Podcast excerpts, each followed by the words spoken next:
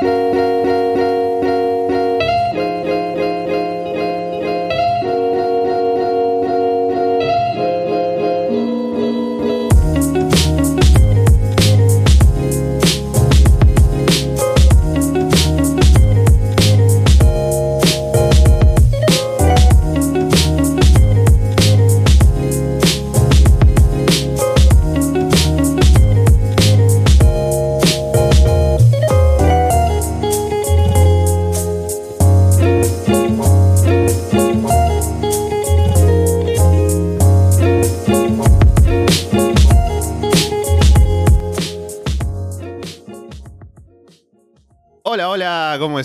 Soy Alessandro Leonardo y esto es Arras de Lona. Pasen, pónganse cómodos y sean bienvenidos como siempre a una nueva edición del podcast, episodio número 361. Gracias por darse a ese botón de play, esa descarga a través de Evox, de Apple Podcast, de Spotify, de YouTube, de Google Podcast o por seguirnos, por supuesto, en arrasdelona.com.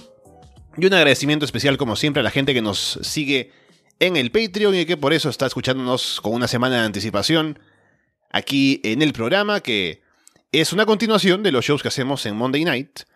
Y de vez en cuando nos toca comentar los pay-per-views de la época, ya sea de WCW o de WWF. En este caso es WCW, con el penúltimo show, o pay-per-view, evento grande del año, que es World War 3 un evento que tiene como atractivo principal la Battle Royale de 60 personas con 3 rings y todo eso para acotar retador al título. Así que hay bastante que comentar. Un show que tiene varias cosas interesantes, así que vamos a entrar de lleno a comentarlo aquí.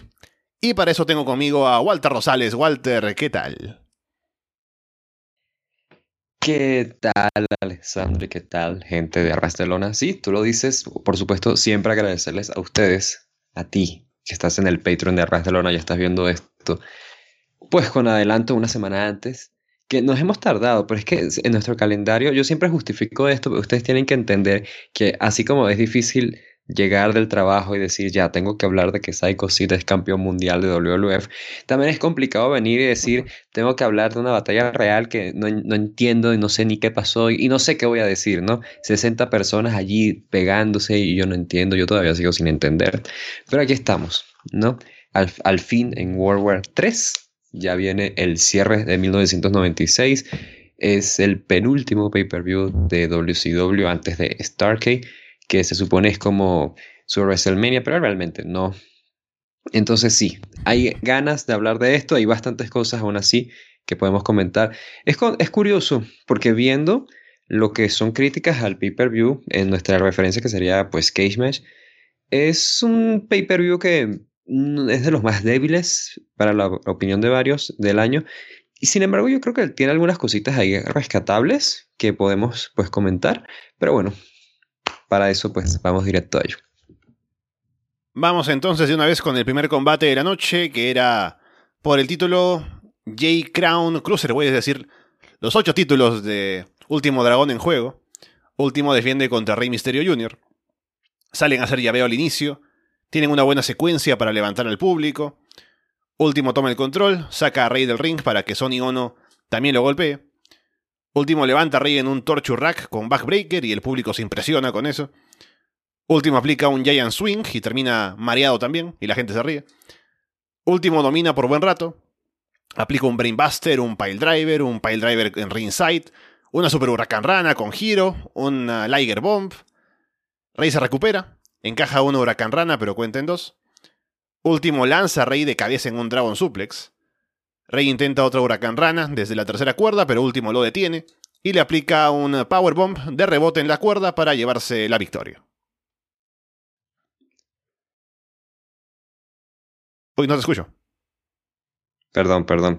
Decía que si ustedes escucharon el último episodio de Monday Night, yo comentaba que la presentación de último no fue buena porque estaban intentando como darle mucho esta aura de este gran crucero que viene del extranjero, ¿no? Este factor X, digamos, ¿no? Que viene y sacude la división porque es tan diferente a todo lo que hacen los demás.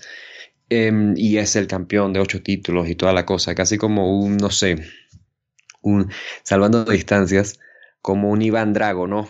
Que es como, ah, si este tipo tan diferente que viene a cambiar esto, ¿no? Y es el rival extranjero a vencer.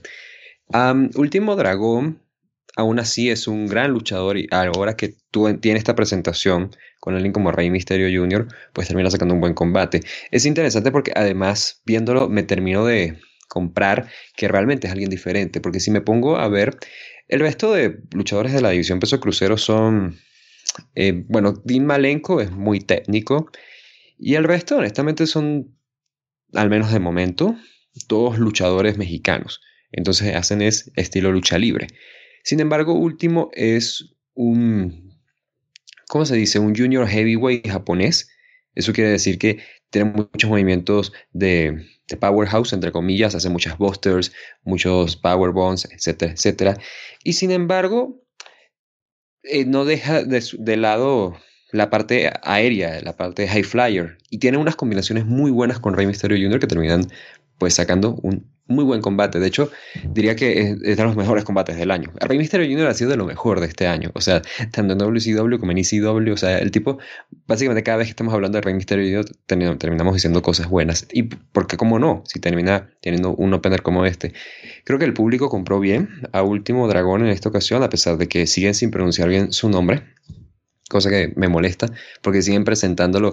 Dave Spencer, creo que se llama, sigue diciéndole Ultimate Dragon, que es, es, gracioso, ¿sabes? Porque es interesante cómo los gringos se, se, equivocan igual que nosotros. O sea, hay muchas personas que creen que Ultimate es último y pasa, vemos que pasa en, en ambos lados, ¿no? En ambos lados de la frontera está pasando exactamente lo mismo.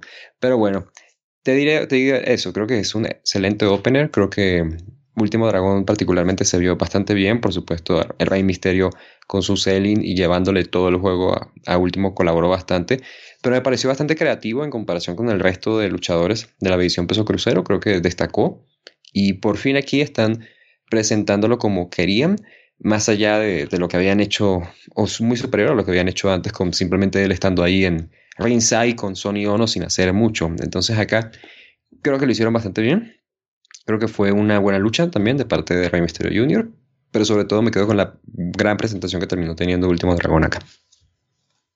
Sí, pensé precisamente lo mismo, lo que habíamos hablado en el último Monday Night, sobre que le faltaba a Último presentarse mejor y convencer, y creo que este fue un buen showcase para él, tanto así que en algún momento era como que mucho de él y poco de Rey Misterio, pero sirvió bien, creo que al final ambos tuvieron sus momentos, terminó siendo un buen combate, el público estuvo muy metido. Así que es una buena forma de que Último se haga un espacio ya más definitivo en WCW. Y habrá que ver si a partir de ahora se le ve en los shows ya con una presencia diferente, con el respeto de, de los comentaristas y del público, porque se nota como durante la lucha Bobby Heenan ya empieza a, como a ponerlo over, ¿no? Mira el, el, último dragón, cómo es que hace todo esto y, y demás. Así que creo que funcionó para ese objetivo. Y solo queda ver ahora qué hacen con Último, con Último Dragón y con todos sus títulos.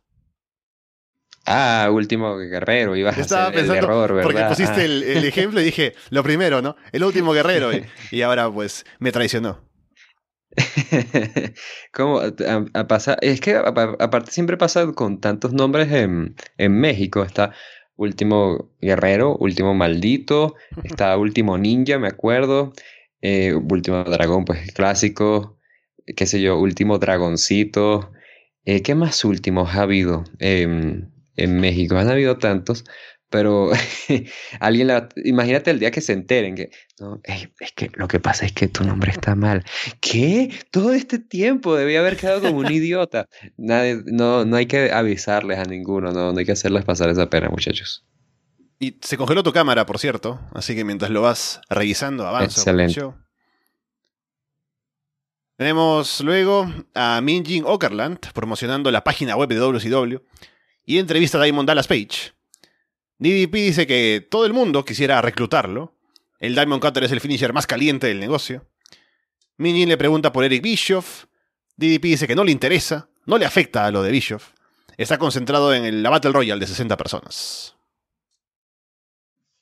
Interesante acá porque por fin tenemos como una promo más babyface que nunca de DDP. Ya habíamos tenido algunos indicios, pero siempre se mantenía como en un tono muy giléstico.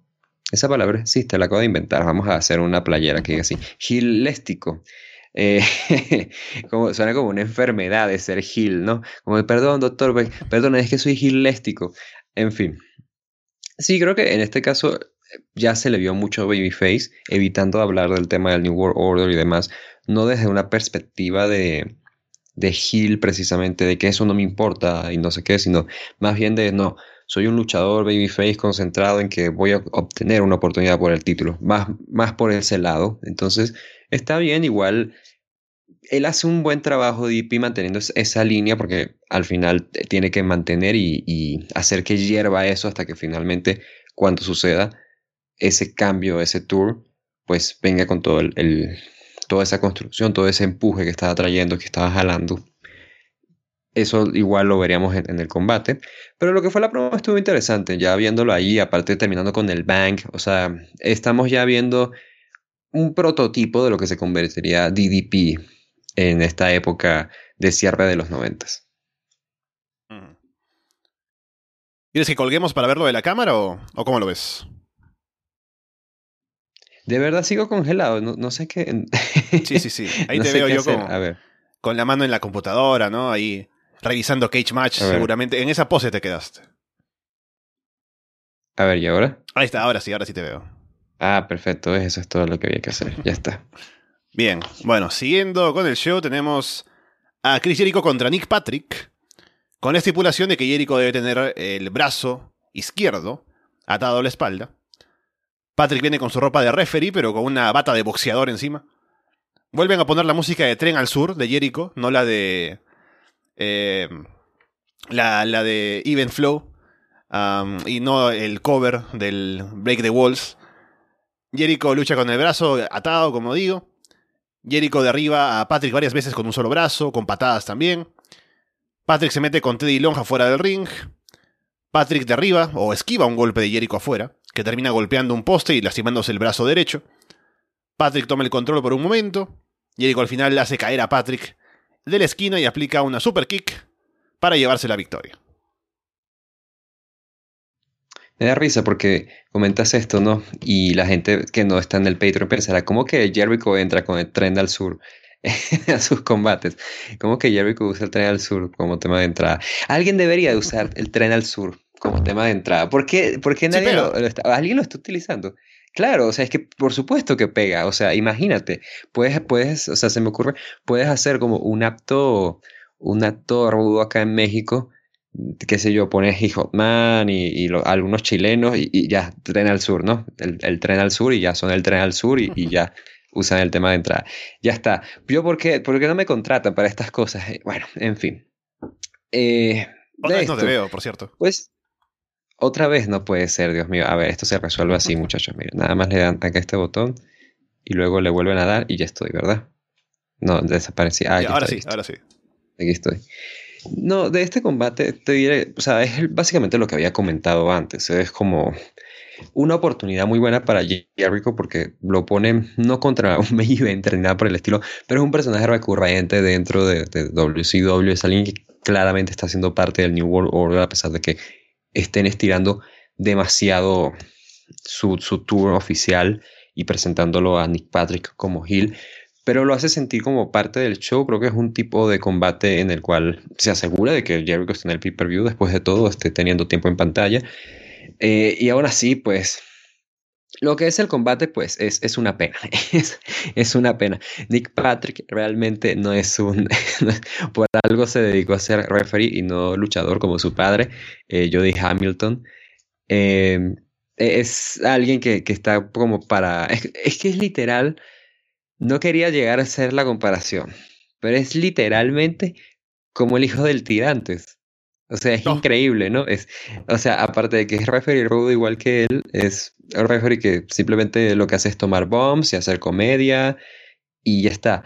Y además está también bastante condicionado para que sea mal esta lucha, porque Jericho está con una, es que no tengo algo que pueda hacer el ejemplo, pero Jericho está apenas con la mano amarrada, o sea, está literal con la línea acá de su mano y se, se, ve demasiado que él hace un esfuerzo porque la mano no se salga de, de la cuerda que le ataron. eh, mal allí, mal allí. Y te digo, o sea, hay pocas cosas que reseñar realmente. Más allá de que está muy bueno que al menos Jericho se haya llevado la victoria en lugar de hacer un Coronel Parker, ¿no? Que se llevó la victoria contra Madusa, por ejemplo, y Madusa nunca tuvo su venganza.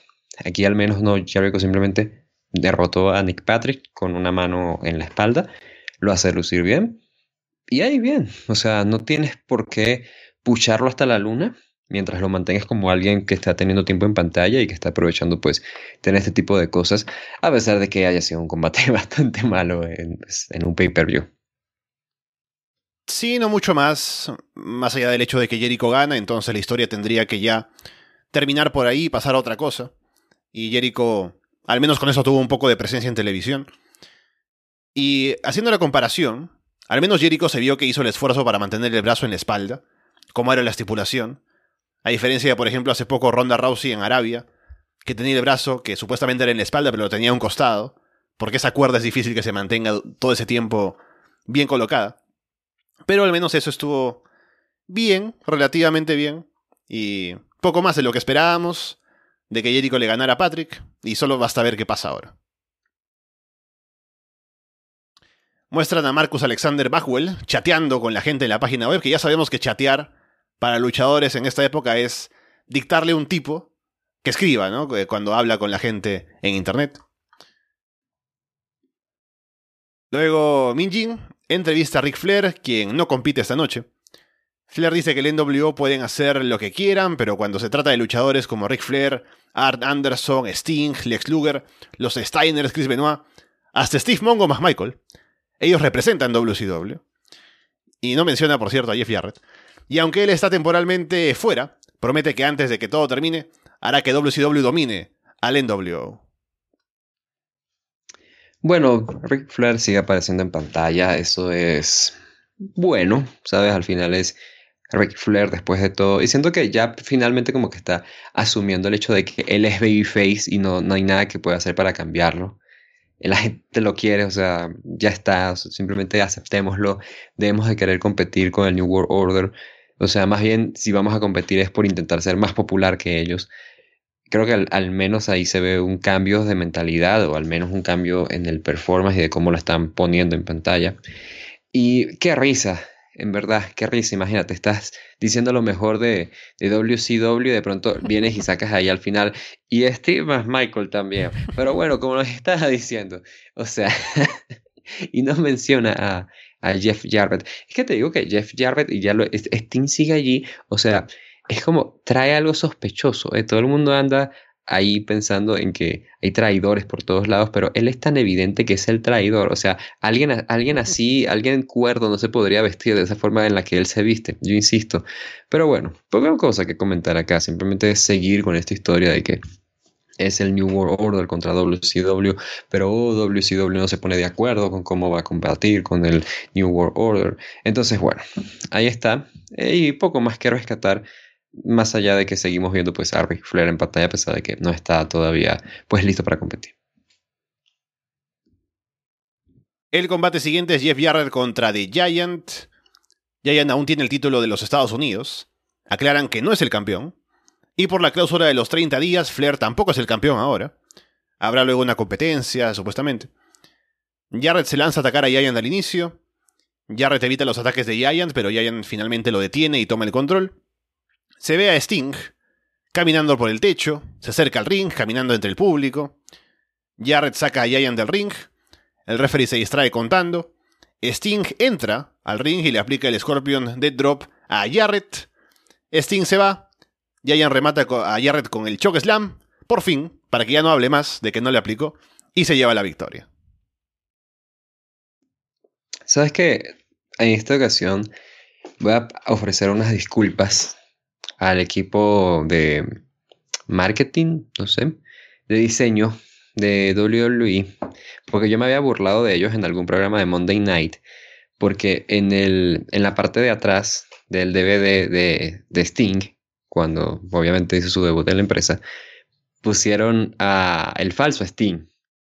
a Jeff Farmer. Y yo me burlé de ellos, pero te voy a decir una cosa, yo no tenía 100% certeza de que era el Sting verdadero hasta que tú lo dijiste acá en el programa, porque se me parecía demasiado tanto a Jeff Farmer que yo decía, pero no será el falso Sting, pues es que se parece demasiado a él y no los logré distinguir. Es como cuando tienes a, tú dices, ah, sí, por supuesto que distingo quién es Mark Wahlberg y Matt Damon, pero luego los tienes frente a frente y dices, hmm, ¿quién de los dos habrá hecho eh, una película con Mel Gibson, ¿cómo es que se llama? Este, la de los papás, en la que sale John Cena. Ay, ¿cómo se llamaba? Eh, ay, Guerra de Papás en, Latinoamérica, creo que se llamaba algo así.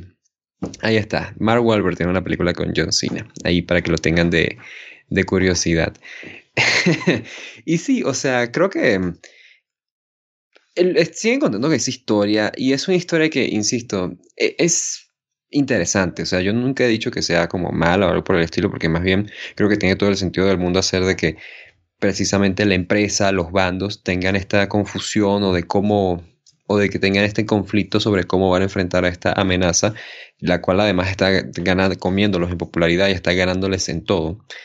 Aún así, creo que la forma en la que lo están contando es que no están siendo consistentes en lo que están haciendo, no hay una línea que se está trazando y estamos viendo cosas como esta de Steam. Eso dentro de todo tiene algo de sentido porque es Steam como intentando... Mm, intentando no ir en contra de WCW, pero sí diría yo como intentando un poco hacer que el karma les pegue precisamente por sentirse herido porque no confiaron en él. Al menos así lo interpreto yo. Lo que es el combate, fue un combate bastante corto y aún así fue un combate bastante pues movido. Creo que Giant es un muy buen luchador para la época. Es un tipo que o sea, entiende las cosas que hace, se mueve muy bien, está en una muy buena forma. Es el de los mejores big men que hay, de los mejores big men que hay ahí en, en la época en Estados Unidos la forma en la que se mueve, colabora con Jarvet. Y Jarvet, pues siendo este babyface que logra hacer frente al, al gigante. ¿Me está diciendo que Eso por eso locro. The Giant es mejor que Sid, el campeón mundial de WWF? Sí. sí. O sea, Giant tuvo unas muy buenas defensas cuando era campeón mundial, ¿te acuerdas? Que los tenía casi que semanales y para un tipo que tiene apenas un año luchando, yo creo que eso es fantástico. Pero sí, Creo que sí, definitivamente. Primero respondiendo a la pregunta y diciendo, con eso en mente, creo que sacaron algo decente. Simplemente es que, no había demasiado que sacar porque el tiempo que tenían fue muy, muy, muy corto. Y precisamente otra vez el New World Order viéndose totalmente superior con esto de Giant aplicando el Showsland a Jarvat, que era como su único argumento. Y bueno, el New World Order se seguiría viendo más y más en fuerte durante el show, así que no sería pues la última, pero sí. Eh, yo creo que en general están yendo por buen camino, simplemente por una cuestión de, storyline, pues no, ya no se pudo hacer demasiado más. Si este combate es o, vale recordarlo mencionarlo más por lo que pasa con Sting al final. Y los comentaristas siguen especulando. Siempre está por ahí la idea de. Creo que Bobby Heenan es el que dice sí, mira, Sting está vestido de los colores del NWO, ¿no? Como si esto fueran pandillas del San Andreas. Pero creo que nos falta, lo que nos falta, es que Sting ahora justifique por qué ha atacado a Jarrett, ¿no? Porque en este caso benefició al NWO, haciendo que Giant gane el combate. O sea, a mí no me importa, ¿no? No importa que no tenga justificación. Si ataca a Jarrett, yo estoy contento. Pero para su personaje falta que nos diga por qué. Y así uno entiende que no está con el NWO, pero tiene un motivo para lo que decide hacer y, y las acciones que toma, como en este caso que habrá visto que Jarrett tal vez no está tan comprometido con la causa de WCW como dice estar, o algo así, y por ahí podría entenderse un poco mejor. Pero por lo pronto ya nos sacamos a Jarrett del pleito con The Giant. Por otro lado, Ric Flair ya dijo que Jarrett es parte de los Four Horsemen, y él un poco que actuó como diciendo, yo soy el, el líder de los Horsemen, no pueden decir nada a los demás y Jarrett es parte de nosotros. Así que eso es interesante, a ver si lo explotan más o no.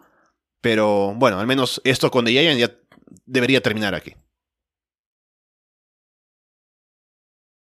Roddy Piper sale al ring con el contrato en la mano para el combate con Hogan. Hay una mesa para tener la firma allí. Eric Bischoff, Ted DiBiase y Vincent salen al ring. Bischoff dice que Hollywood Hogan está algo ocupado ahora, pero le ha dado una carta poder para que él pueda firmar en su nombre. Puede ver el contrato ahora y firmarlo si cumple con los requerimientos, dice. Piper le dice a Vincent que él le enseñó a pelear y lo hace retroceder. Le dice a Bischoff que el poder lo ha corrompido. Piper dice que no le interesa si quiere tomar el control de WCW, de NWO. Dice que si el NWO se meten con él, NWO significará No Way Out.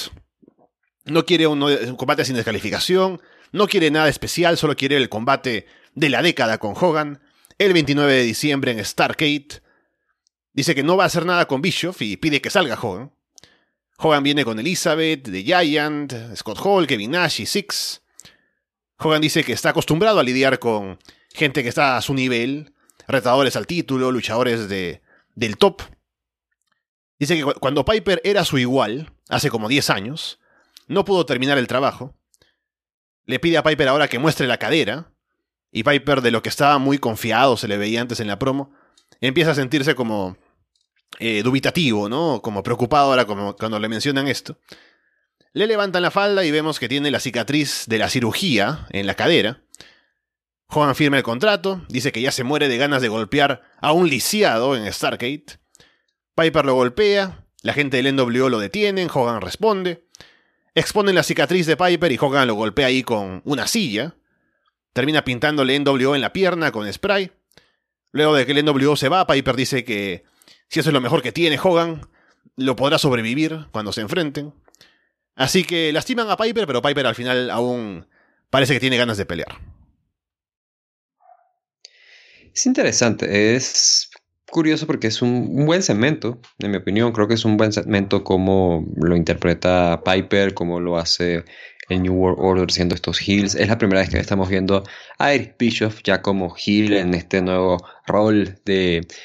¿Qué es Eric Bischoff? ¿Es el presidente del New World Order? Es, el vocero. Es alguien. El vocero, sí. O sea, ¿qué es Eric Bischoff? Pues está allí, ¿no? Es el, es el founder es el founder del New World Order. Ah, bien allí. Y aún así hay cosas que siento que van a hacer que esto envejezcan bastante mal. Y aquí es donde yo les pido a ustedes. Podemos hacer un clic o nada más guarden el minuto en el cual yo empiezo a hablar de esto. Pero cuando hablemos del Nitro posterior a Stargate 1996, debemos recordar esto. Que Piper mismo hizo el contrato. Él dijo, no, no, este contrato, este es el bueno y vamos a firmarlo. Vamos a tener que recordar ese detalle cuando hablemos de ese Nitro. ¿De acuerdo? Vale. Ahora, con eso en mente, que a esa pequeña marca allí, yo creo que el segmento estuvo bastante bien. En líneas generales fue lo que estaban prometiendo, como este choque entre Piper y Hogan sin que haya combate. Hubo pues acción física, pero no hubo combate. Entonces, estuvo muy bueno como Piper lo fue llevando. Es, eh, Piper a mí me parece que es una promo que es como su propio estilo. ¿Sabes? Eh, voy, a hacer una, voy a hacer una comparación extraña. Yo alguna vez he escuchado comentarios sobre que a la gente no le gusta demasiado como, eh, el, como el flow de Cancerbero. Cancerbero, famoso rapero venezolano, ¿sí? Eh, el flow, en el sentido de cómo él fluye, cómo él rapea precisamente. Y la mejor defensa que yo tengo para ello es, ok, ¿quién más rapea así? Y ya está, es muy único, ¿sabes? Y precisamente creo que eso pasa mucho a mí, al menos con las promos de Piper. Es mucho de divagar y decir tonterías. Pero no es tanto como, no, es, no llega al mismo nivel de Ultimate Warrior, por ejemplo, y aunque no está igual con la misma nivel de elocuencia de un, qué sé yo, Nick Winkle. No, no tiene todas las promos gritando y, y volviéndose loco como Ric Flair. Entonces es mucho su propia cosa y eso me parece muy bueno. El público lo, lo, mete y en todo lo que es el segmento, los tiene ahí en la palma de su mano. Entonces yo creo que en general él hace un muy buen trabajo y añaden algo allí con el New World Order atacando su pierna y todo esto de la cirugía. Entonces no queda simplemente en el New World Order haciendo un ataque ya, sino que es un ataque, digamos, con sentido. Entonces yo creo que en general terminó siendo un buen segmento. Eric Bischoff claramente debía de ser Hill, o sea, alguien que tiene una sonrisa de acá hasta acá, no puede ser Babyface, jamás. Eh, yo por algo me, me, inspiré bastante de Eric Bischoff cuando, cuando estaba haciendo, pues, eh, de general manager, entre comillas. Y, nada, o sea, creo que en general terminó siendo un buen segmento, pero recuerde que tenemos que tener esto en mente cuando lleguemos a ese Nitro, porque pronto recordaremos este momento y nos reiremos bastante. Confíen en mí. Sí, creo que el segmento estuvo bien. Solo que creo que rompió un poco con el, eh, el flujo del show porque no es muy común que en pay-per-views de wrestling tengamos segmentos que son más de televisión como fue este. De una firma de contrato, una promo de Piper con Bischoff. Que sí era importante, porque era la firma de contrato para un combate en Stargate entre Hogan y Piper.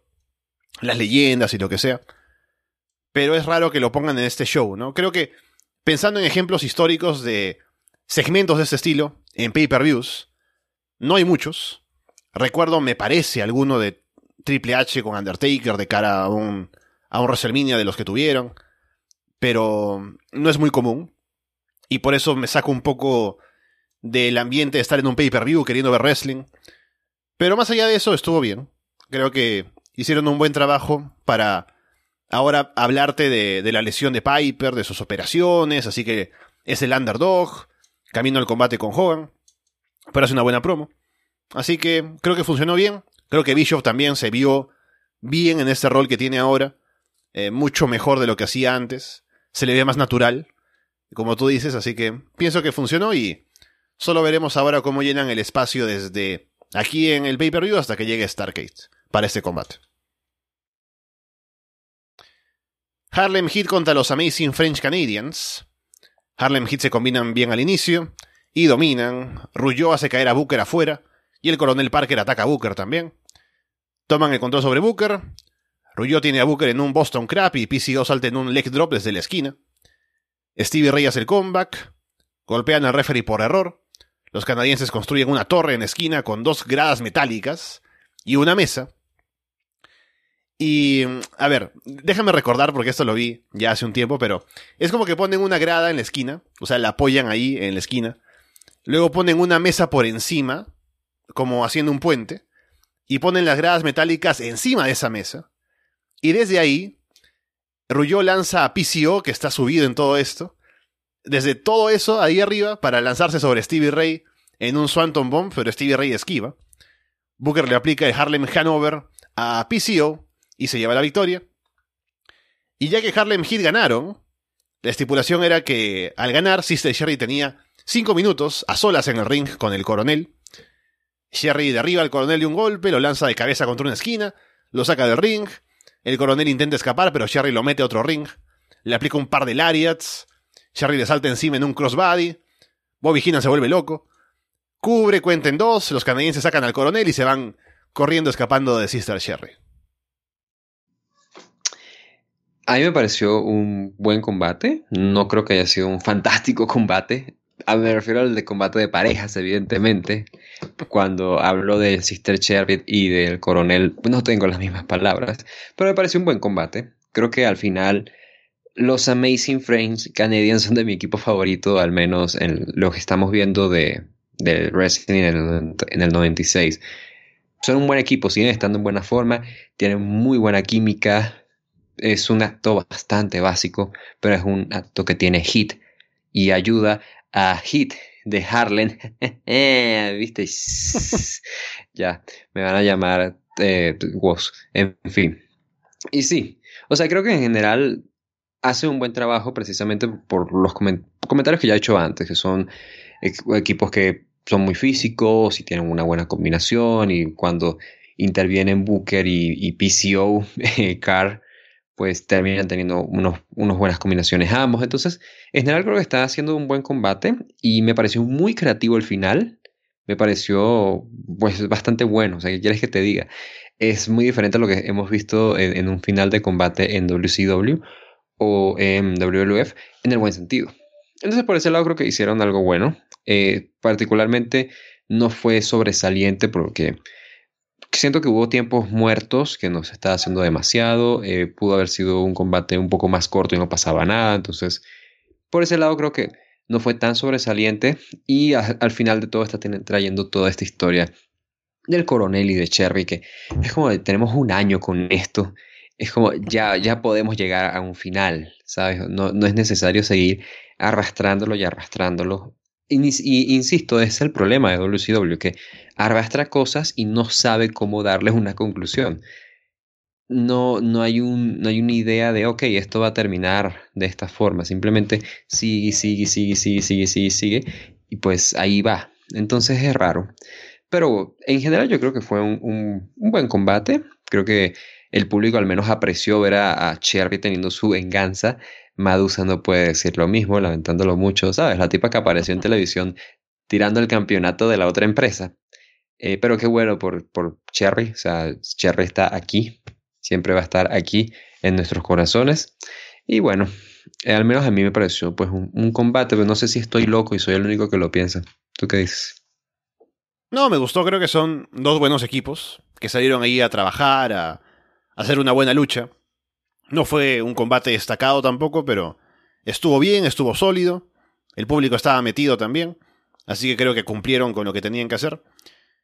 Y el momento después con Sherry y el coronel también estuvo divertido por lo que duró, que no fue mucho. Y por eso mismo creo que estuvo bien, porque si hubiera durado más y hubieran querido hacer algo más con ellos dos, habría tal vez sido eh, menos disfrutable, pero para lo que hicieron, me parece que está bien. Y no sé si continuará esto con Harlem Heat y el coronel, y, porque los traicionó, y, y lo de Sherry, que básicamente estaban por casarse o algo y ya no. Pero al menos con esto creo que podríamos ya pasar a otra cosa y no estaría mal, porque hicieron un buen trabajo aquí los equipos. Mini promociona su línea telefónica otra vez. Aparentemente hay otra superestrella de camino a WCW. Luego entrevista a Alex Luger, les dice que es frustrante para él y para los fans lo que pasa con Sting. No sabe qué pensar con lo del bate. No quisiera creer que Sting está con el NWO, pero eso es lo que parece. Dice que lo que quiere es ir por el título de Hogan y se siente listo para ganar la Battle Royale. Bueno, por desgracia no creo que haya tenido la, la promo más pues sobresaliente, ¿no? No ha tenido ese fuego y face en sus promos últimamente, aunque ha, aunque ha sido bastante coherente con las cosas que dice. Entonces eso es, bueno, qué sé yo, Dios da y Dios quita, ¿sabes? Y por otro lado tenemos que también hacer el comentario que ya lo habíamos hecho ahí por encima en Monday Night. ¿A quién se refiere eh, Min Jin con que alguien va a debutar? Por supuesto se refiere a Kurt Hennig, Mr. Perfect, que hace poco estaba pues robándole, ¿cómo le dicen? Aquí le dicen pedaleándole la bicicleta. A, el piso. Serruchándole, me encanta la frase, serruchándole el piso a, Triple H. O sea, imagínate estar en una conversación y de pronto dices, es que le estaban serruchando el piso a Triple H. Y tú dices, bueno, esto no, ¿qué? ¿Cómo? ¿Esto, esto qué? ¿Qué? ¿Qué? ¿Qué? Y luego te das cuenta, ah, mira, ya. Ya, ya. O sea, me encanta, me encanta la frase. Que es como, como, en las comiquitas de, de dices claro. tú. Qué bueno. Que no, no, o sea, me distraje mucho con la frase porque en verdad me encantó. Gran frase, buen trabajo, Perú. Y sí, bueno, o sea, Mr. Perfect al final es, es un caso complicado. Es un tipo que básicamente no ha estado luchando porque tiene un buen seguro. Y si empieza a luchar, pues va a perder ese seguro pero él ha hecho básicamente todo excepto luchar. O sea, toma bombs, es referee, es manager, eh, hace todo menos luchar. Y ahora estaría luchando de vuelta. Bueno, eso es algo que tendremos que ver. Pero es curioso cómo no, no había estado antes teniendo pues un rol más significativo en, en WCW. Uno pensaría que alguien del perfil de Kurt Hennig ya estaría en WCW desde mucho antes. Sin embargo, en WLF eh, él fue perfectamente casteado como Mr. Perfect.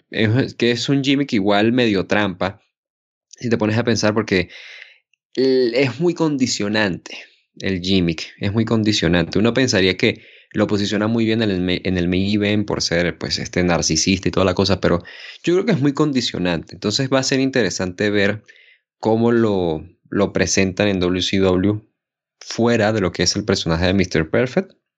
Pero bueno, ya eso será un problema para más adelante. Mientras tanto sigue pues el rumor. Sí, también Mr. Perfect, no solamente él, pero él y unos cuantos más, son la razón por la cual las empresas de, seguros ya no trabajan con luchadores profesionales. Por todo el dinero que le sacaron a las empresas. Pero bueno. Después tenemos el combate por el título Cruiserweight. Dean Malenko contra Psicosis. Hacen llaveo al inicio, Malenko tiene ventaja. Psicosis saca a Malenko del ring, va a saltar desde la tercera cuerda, pero se resbala y cae solo en el piso. Malenko domina, ataca la pierna izquierda de Psicosis. Psicosis salta en un tornillo desde la tercera cuerda sobre Malenko afuera. Se revierte en un intento de Tombstone Pile Driver, Malenko es quien termina aplicándolo. Malenko atrapa a Psicosis al final con un eh, buen roll-up y se lleva la victoria. Y bueno, este combate, por desgracia, eh, quedé un poco decepcionado. Quedé un poco decepcionado, no te voy a mentir, pero no creo que haya sido particularmente por el, un mal trabajo de ambos. Creo que simplemente es una es una combinación de dos cosas. Uno, el combate duró más de 15 minutos, que uno normalmente pensaría que está bien. Sin embargo, para todas las buenas cosas que yo puedo decir de Malenko, Dean Malenko exagera con lo técnico al punto de que llega a ser soporífero un combate de 15 minutos con él. Y más aún cuando Psicosis, que yo no dudo de las capacidades técnicas de Psicosis, sin embargo, empieza a entrar en ese juego con Dean Malenko y, o sea, venimos de ver a, Sister Cherry saltando sobre el, coronel y toda la cosa. Y lo siguiente que tenemos es un combate de más de 15 minutos en, el cual siguen trabajando piernas y así. Entonces, es como de apagaron mucho al público en un momento. lo mejor que tiene Psicosis es esta explosividad, digámosle, en sus combates. Entonces, siento que adaptarse al estilo de Imalenko costó caro no siento que en, general, que en general hayan hecho algo malo per se, no hubo combinaciones mal hechas, no, no sentí que hubiera mala química entre ambos. Sin embargo, intentaron forzar algo que no salió bien y la duración pues tampoco ayudó. Dean es alguien que siento que como campeón está siendo un poco underwhelming. Eh, no, sé, no sé el término en español cómo sería, pero no, está, no está calando de la misma forma que estaba calando, creo yo, eh, Rey Misterio Jr., que de hecho tuvo un mejor combate en este show. Entonces es interesante que hayan decidido ir con él, con toda esta historia de enfrentarse a, Ultimate Dragon. Pero bueno, es, la decisión. Pero mientras tanto, no, no, estoy no me está convenciendo el trabajo de Dean Malenko, pues ahora como, como campeón de, la división peso crucero y, sobre todo con un oponente como Psicosis que no, no esperaba algo grande precisamente por este choque de estilos que tiene y de cómo sé que Malenko maneja sus combates y cómo él se presenta como campeón, pero que aún así no, no es excusa para que haya sido pues tan decepcionante. Sí, eh, estoy de acuerdo contigo. Creo que Malenko tiene la credibilidad, siempre lo ponen over en comentarios, tiene ese respeto también de la gente, sabiendo que es un gran luchador técnico, el hombre de las mil llaves y demás. Pero sus combates tienen una fórmula, sobre todo siendo él el centro de la división Cruiserweight, trabajando con tipos que en su mayoría son high flyers y esto. Entonces, ¿qué va a hacer Malenko? Va a salir ahí a, a hacer llaveo, a mantenerlos en el piso, para que eventualmente hagan un par de movimientos, mucho después en el combate después de que ha dominado él como por 10 minutos. Así que eso le quita bastante ritmo a sus luchas. Y no es como que... Por eso, por eso mismo, ¿no? Porque como tienen ese estilo, él seguía para hacerlo así. Cuando si lucha contra alguien como Chris Benoit, por ejemplo, va a hacer otro tipo de combate y es más disfrutable. Eh, alguien como Eddie Guerrero le ha sacado grandes luchas porque es más versátil en su estilo. Pero cuando el High Flyer es eso, de que va a hacer algún movimiento espectacular y entonces eh, eso es lo que eh, se supone que se va a vender en el combate. Malenko dice ya, vamos a pararlo, vamos a frenarlo por completo, para que la gente espere que llegue el momento en el que haga el comeback y salte y haga cosas. Pero exagera, es cierto. Así que no ha funcionado tan bien Malenko como el centro de esta división. Veremos cuánto tiempo más dura como campeón. Sé que quieren hacer esto de que Último Dragón quiere un título más para añadir a los ocho que ya tiene, y por eso irá por Malenko. Ese combate podría estar bueno. Y ya veremos qué pasa luego también con el resto de la división, y sobre todo Rey Misterio Jr., que es la estrella de, de la división Cruiserweight, y a ver si vuelve a estar ahí pronto como campeón otra vez. Luego tenemos el combate por el título de parejas de WCW. Los Outsiders contra los Nasty Boys contra Faces of Fear. Este combate es muy interesante porque es una triple threat de parejas y es como que se dan el tag, ¿no? Por momentos. Pero hay muchos momentos en la lucha en los cuales los que no son legales se meten a pelear y hacerme el brawl y hasta parece que se pegan de verdad, así que eso al menos es curioso y gracioso de ver. Los Nasty Boys se lanzan a atacar a los Outsiders eh, antes de que entren Faces of Fear, incluso al inicio. Faces of Fear luego entran a pelear con los Outsiders en ringside. Luego Faces of Fear y Nasty Boys son los que empiezan luchando de manera legal. Minge en un momento parece que se molesta, entra sin dar el tag, como digo, se pone a, pelear con Nobs. Sax también entra. Luego Faces of Fear dominan a Nobs. Los Outsiders entran para dominar también, pero dan el tag para salir cuando ven que les conviene. Se arma el bro entre todo el mundo. El referee le aplica un golpe bajo directo a Hall. No, más bien, alguien le aplica el golpe a Hall eh, frente al referee. Y él tiene que ignorarlo porque, porque sí. En un momento le dan el taja a los Outsiders. A los dos, a Nash y Hall. Y todos los demás se van. Así que supuestamente tienen que pelear ahora Kevin Nash y Scott Hall. Lo cual no tiene sentido, siempre lo digo. ¿Y qué hacen eh, Nash y Hall? Dicen, obviamente, si uno de nosotros gana, retenemos el título. Así que Nash se tira a la lona para que Hall lo cubra y todos vuelven para romper la cuenta. Al final todos se meten al ring, entre el caos, eh, Hall golpea a Knobs con el megáfono de Jimmy Hart y Nash remata con el Jackknife Powerbomb para llevarse la victoria. Bueno, primero comentar esto, no es vergonzoso, ¿no? Que Kevin Nash esté hackeando tu combate. O sea, ponte a pensar, es, como cuando, qué sé yo, te ponen en, una página de, ¿tienes 18 años? Y tú dices, sí, obviamente, tengo 118 de hecho, y te vas hasta abajo. Eh, ya no lo hacemos hoy en día, ¿no? Por supuesto. Eh, hackeando, ¿no? De esa forma. Hackerman, le dicen a Kevin Nash. Eh, eso por un lado. El combate, esto me pareció curioso que no fuese un poco más destacado en, en la página de Cage Match. A mí me resultó un combate pues más llevadero de lo que yo pensaba. Pensé originalmente que iba a ser un poco más de, pues, sabes, estar como los outsiders evitando acción al punto de que realmente no ve nada. Sería más por storyline. Sin embargo, fue muy físico y creo yo que fue muy físico gracias a los Faces of Fear, que hubo un momento en el cual se dieron cuenta de que Holly Nash no estaban vendiendo o no, no, les está, no estaban actuando como que ellos fuesen intimidantes y dijeron, ah, no les parecemos intimidantes. Y entonces empezaron a ponerse más recios y hizo que el combate se pusiera mejor. De hecho, unas buenas combinaciones. Creo que fue, no estoy seguro si fue con, con Meng o con, o con eh, Barbarian de, con Kevin Nash, que terminaron saliendo bastante bien. Pero bueno, eso ayudó mucho. Te digo que se sintió pues, muy dinámico por esa parte. Fue un brawl llevadero. De nuevo, siento que fue un combate un poco largo, pero esto en esencia es como el main de verdad, porque lo que era el main es, es, es, nada, muchachos. O sea, que quieren que les diga. Ya llegaremos a eso. Pero esto fue más combate de main fue combate pues, más de pay-per-view están seis personas, tienen que darle tiempos a todos. Entonces, por ese lado, está bien, simplemente creo que sí pasa un poco como lo que es el combate de Harlem Heat y de, de los Amazing French Canadians. Creo que pudo haber sido más corto, no pasaba nada.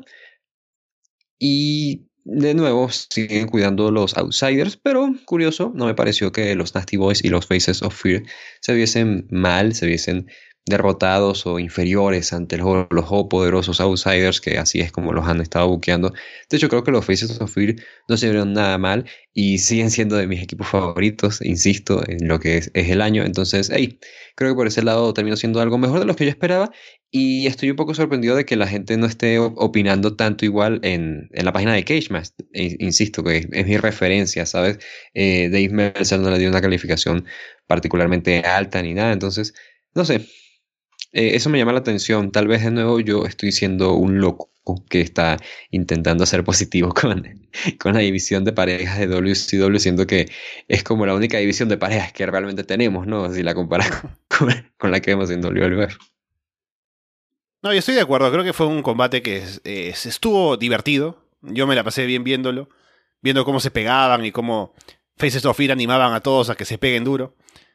Así que me gustó hemos tenido este fin de semana, curiosamente, combates de este estilo también, con los John Box, Red Dragon, Jurassic Express. Por otro lado, Arcade Bro y Alpha Academy, y Kevin Owens y Seth Rollins, que obviamente son mejores combates que este. Pero este no estuvo mal, así que frente a esos, obviamente pierde, pero creo que estuvo divertido para la época. Y solamente otra vez, ya he dicho esto en algún momento, ¿no? Pero me gustaría que en lugar de hacer una tontería como de que, ah, Holly Nash son ahora los legales, tienen que pelear entre ellos, y que uno pueda cubrir al otro y puedan ganar así, sería inteligente que en algún momento alguien, algún equipo, utilice el que ambos sean los, legales al mismo tiempo como una estrategia, ¿no? De que, como son legales, hacen lo que quieren en un momento, atacan a todos, y luego ellos deciden a quién meter para luego eh, sacar ventaja, una cosa así. Usar esa regla en su favor, ¿no? Pero bueno, eh, eh, eso solamente es algo que se me ocurre, pero no sé si alguna vez pasará. Vamos con el main event de este show. Es el, el World War 3, la batalla real de 60 hombres, con tres rings. Y es imposible seguir el combate, o sea, hay tres rings, hay tres equipos de comentaristas que se van pasando la voz uno al otro, describiendo lo que pasa, la pantalla muestra tres eh, pantallas pequeñas para mostrar cada ring. Y es imposible saber quién elimina a quién o qué está pasando. Así que durante la gran mayor parte del combate es... te, tengo, te tengo otra analogía. Otra analogía perfecta. Es que no sé cómo se llama. Eh, Pamplona era, no sé. Pero nunca has visto en, España que hay un festival que todos empiezan a tirarse tomates y todos se hacen una guerra de tomates, y todo un pueblo entero se llena y se ensucia de tomates. Imagínate comentar eso y narrar eso. Así es narrar un, combate de World War III. No hay por, o sea, es que no hay, no hay por dónde cogerlo, simplemente no puedes. Lo único que estás allí es diciendo, pues sí, bueno, este, están pasando cosas, creo, creo, creo que veo a, Diamond Dallas Page. No, no, perdón, ese no es Diamond Dallas Page. pero, es, eso, o sea, no hay por dónde cogerlo. Los comentaristas lo que hacen es hablarte y tú, aunque lo, lo estás viendo, o sea, aunque tienes tres pantallas allí, no puedes ver nada. Así que es como si este combate me lo ponen en la radio, sería la misma experiencia, ¿no? Con Mike Tenay diciéndome, sí, por acá pasa esto y esto otro, y no me pierdo nada porque es lo mismo que veo en la pantalla. Pero a ver, cosas importantes que pasan en el combate. Claro. Chris Benoit aparece con marcas de golpes en la cara porque tuvo una lucha con Kevin Sullivan la noche anterior que nadie vio porque no se televisa ni nada. Lee Marshall cuenta que Dungeon of Doom atacaron a Benoit anoche en un show no televisado, como digo, cuando estaban peleando allí y se fueron hasta atrás en el escenario. Y Doña Doom estaban escondidos en el baño, según cuenta Lee Marshall. Y cuando llegaron ahí con, con Sullivan, o sea, hay que pensar, ¿no? De que Kevin Sullivan tuvo la estrategia. Les dijo a sus amigos de Dungeon of Doom, que incluye pues a Hugh Morris, ¿no? A, a Big Bob, hay que imaginarse esos tipos, a tal vez Faces of Fear también. Decirles, quédense aquí en el baño, ¿no? Cierren la puerta. Yo voy a luchar con Chris Benoit y de alguna manera, no sé cómo, pero lo voy a traer. Así que fue a luchar eh, Sullivan, se llevó a Benoit hasta el baño, que hay que subir la tribuna y todo, y funcionó el plan. Así que atacaron a Benoit. Y por eso la lucha empieza, en esta ocasión, con un brawl entre los Four Horsemen y Dungeon of Doom, afuera del ring. Y con esto, al final, como se pelean tanto, eh, terminan siendo todos eliminados, ¿no? Los referees dicen no, que se vayan. Y por cierto, ahora hablando de que Jeff Jarrett ha sido aceptado en los Horsemen y todo. Él no estuvo en este Brawl, así que él no se va. Ah, con todo lo que pasa, y como digo, los referees hacen que todos se vayan, todos se van eliminados, y dejan lastimado en el piso a Lee Marshall de paso. Hay un momento en el que todos en un ring se unen contra Ron Stott. Lo derriban y todos se le lanzan encima como para cubrir. Pero no sirve de nada porque hay que eliminarlo por encima de la tercera cuerda. Pero aún así me divierto porque es como que se lanzan uno por uno. Al final Lex Luger se termina lanzando y todo el mundo celebra. Pero no sirve de nada porque así no se elimina a nadie. Luego Eddie Guerrero como que veo que se elimina solo, saltando sobre Steven Regal afuera pero luego disimula y se vuelve a meter y sigue en el combate. Bajo elimina a Rix. Inmediatamente luego eliminan a Bajuel y los American Males discuten afuera. Los últimos en el ring son Kevin Nash, Scott Hall, The Giant, Six, Eddie Guerrero, Rey Misterio, Steven Regal, Jeff Jarrett, Diamond Dallas Page y Lex Luger. Regal elimina a Eddie. Giant lanza a Rey sobre Eddie afuera para eliminarlo. Nash elimina a Jarrett. Regal elimina a DDP. En NWO eliminan a Regal y se quedan solos con Lex. Lex evita un ataque de Giant en la esquina. Lo levanta el Torture Rack por un momento, pero lo atacan. Lex saca a Hall del ring, le lanza a Six encima. Lex le aplica el Torture Rack a Nash. Giant aprovecha para lanzar a Lex y Nash afuera al mismo tiempo. Así que The Giant se lleva la victoria y en teoría sería el siguiente retador al título mundial de Hollywood Hogan.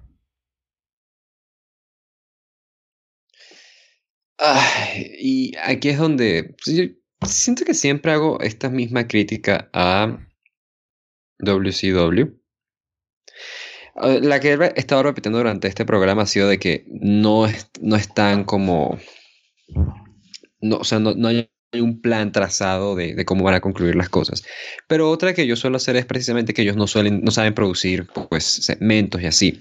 Y precisamente creo que algo que no entiende, y es increíble que no entienda Eric Bischoff. De hecho, hoy en, hoy en día, haciendo sus podcasts con Conrad Thompson, es, gracioso como Conrad siempre le dicen, ¿y por qué no hicieron esto?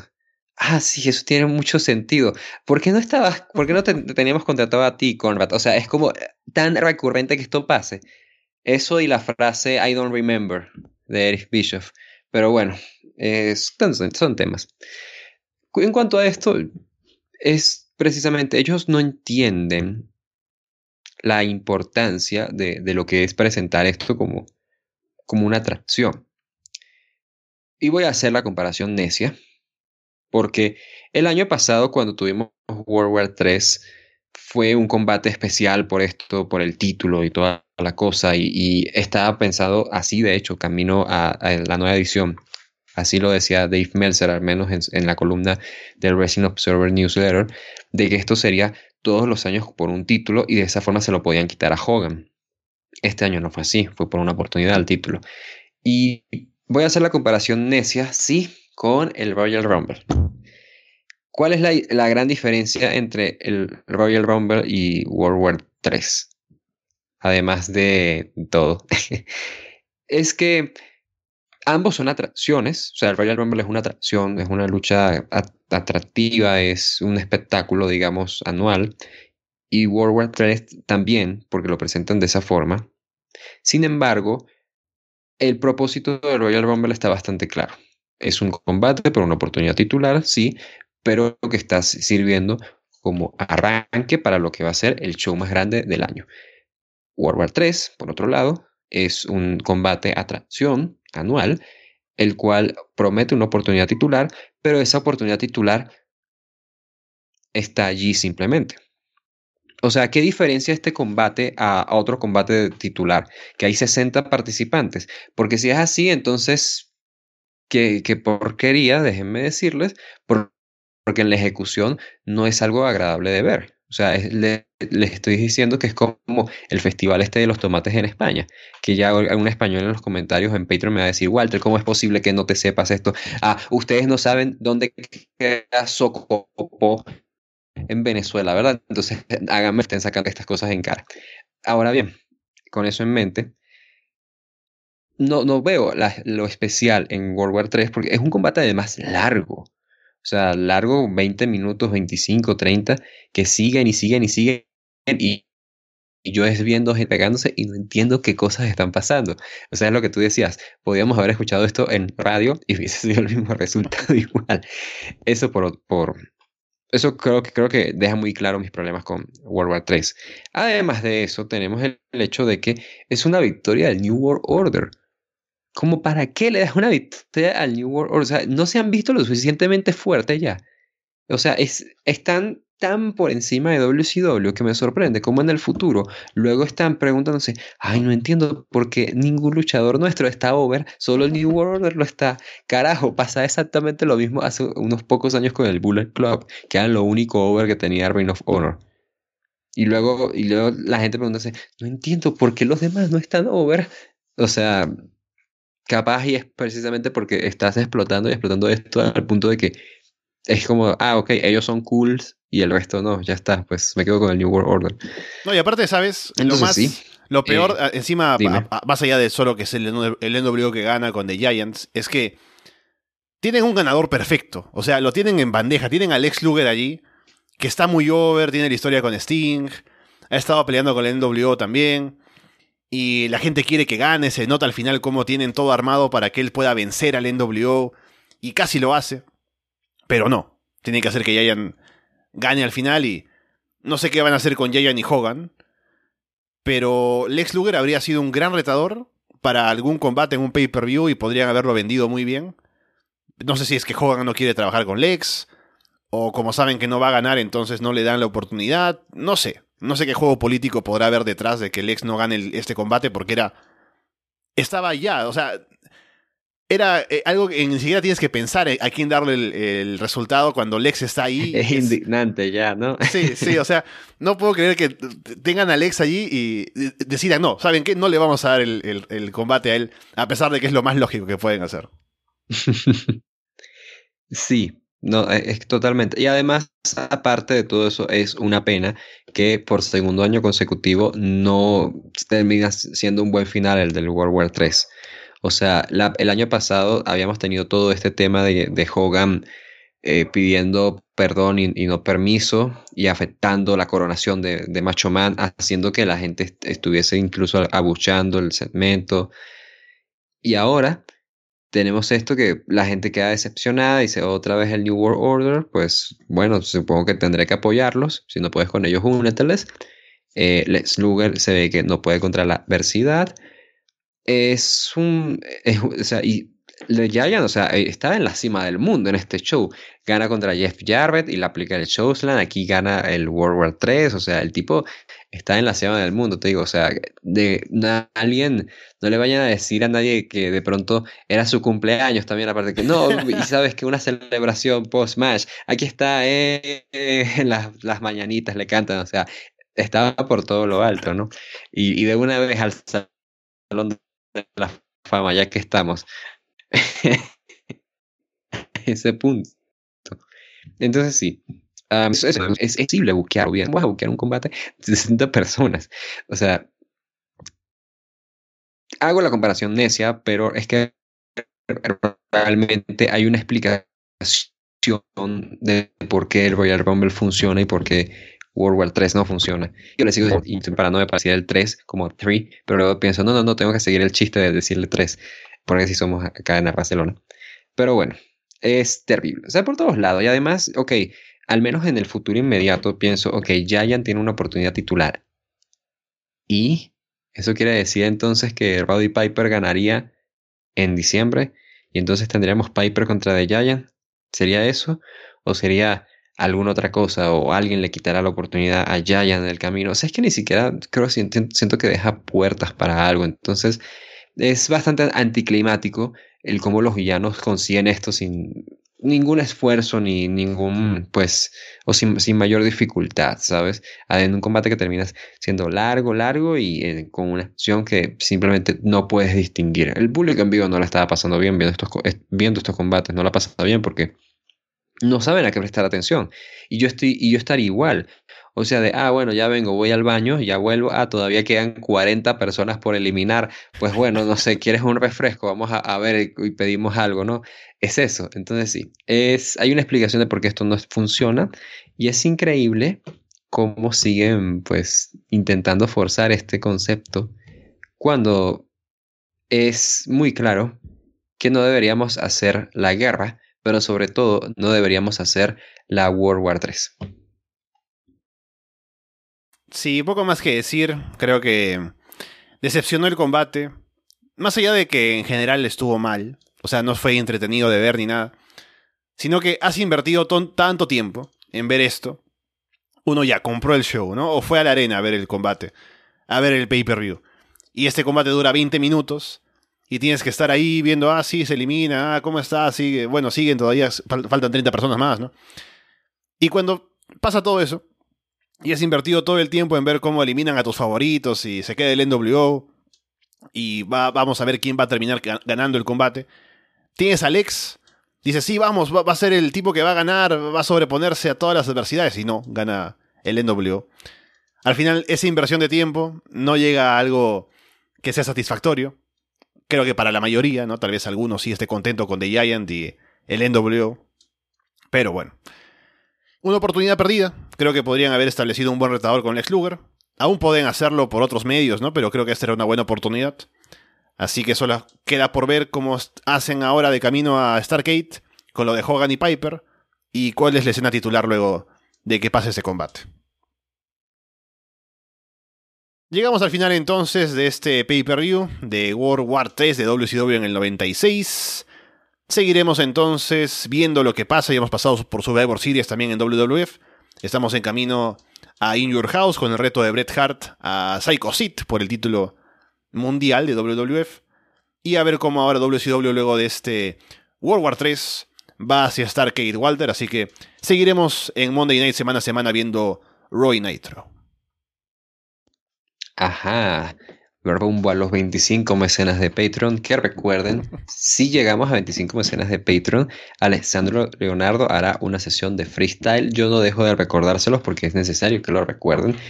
Obviamente, sobra decir que los amo y que estoy feliz pues poder hacer otro pay-per-view en la serie de Monday Night luego de estar un tiempo pues ahí comprometido de tiempo.